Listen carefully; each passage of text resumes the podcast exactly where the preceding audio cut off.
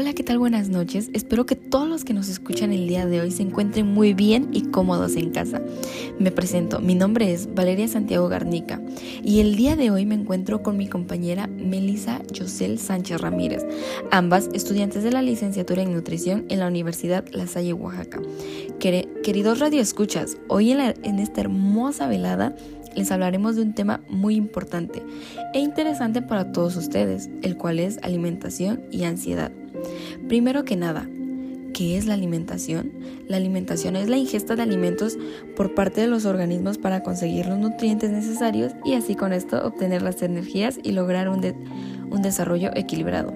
La alimentación es la acción y efecto de alimentar o alimentarse, es decir, es un proceso mediante el cual los seres vivos consumen diferentes tipos de alimentos para obtener de estos los nutrientes necesarios para sobrevivir y realizar las actividades que realizamos día a día. Ahora, ¿qué es la ansiedad?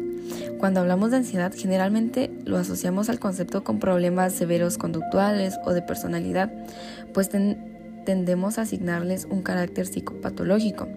Y aquí nuestro interés no apunta a esa finalidad, sino más bien referirnos a los estados de ansiedad que experimentamos cuando nos enfrentamos a situaciones o hechos específicos que nos resultan importantes y nos compromete. Corresponde a un estado interno propio de cada persona que se experimenta cuando sentimos temor por la integridad de nuestro yo. Al hablar de nuestro yo, damos énfasis a nuestra autoestima. Frecuentemente se le identifica como temor al fracaso, al castigo o simplemente hacer el ridículo.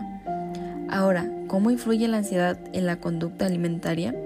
Numerosas investigaciones indican que la ansiedad frecuentemente coexiste con otras patologías como depresión, problemas de conducta, trastornos de ansiedad y en general con la presencia de mayor psicopatología principalmente en jóvenes con obesidad crónica. Por otro lado, se sabe que la ansiedad y la depresión tienen una amplia gama de consecuencias para el adolescente y pueden servir como precursores para el desarrollo de trastornos de la alimentación. ¿Sabías que un tercio de los jóvenes con obesidad que busca tratamiento ya presenta trastornos de alimentación y se calcula que el 75% de los jóvenes presenta a lo largo de su vida ansiedad?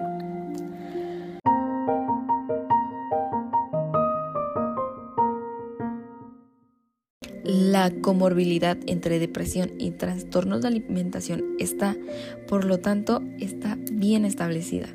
Además, se ha demostrado que la presencia de elevados síntomas de depresión en la obesidad predice la aparición de otros trastornos de alimentación. Un claro ejemplo de esto es la bulimia o el síntoma de sobreingesta que tocaremos en nuestro siguiente podcast.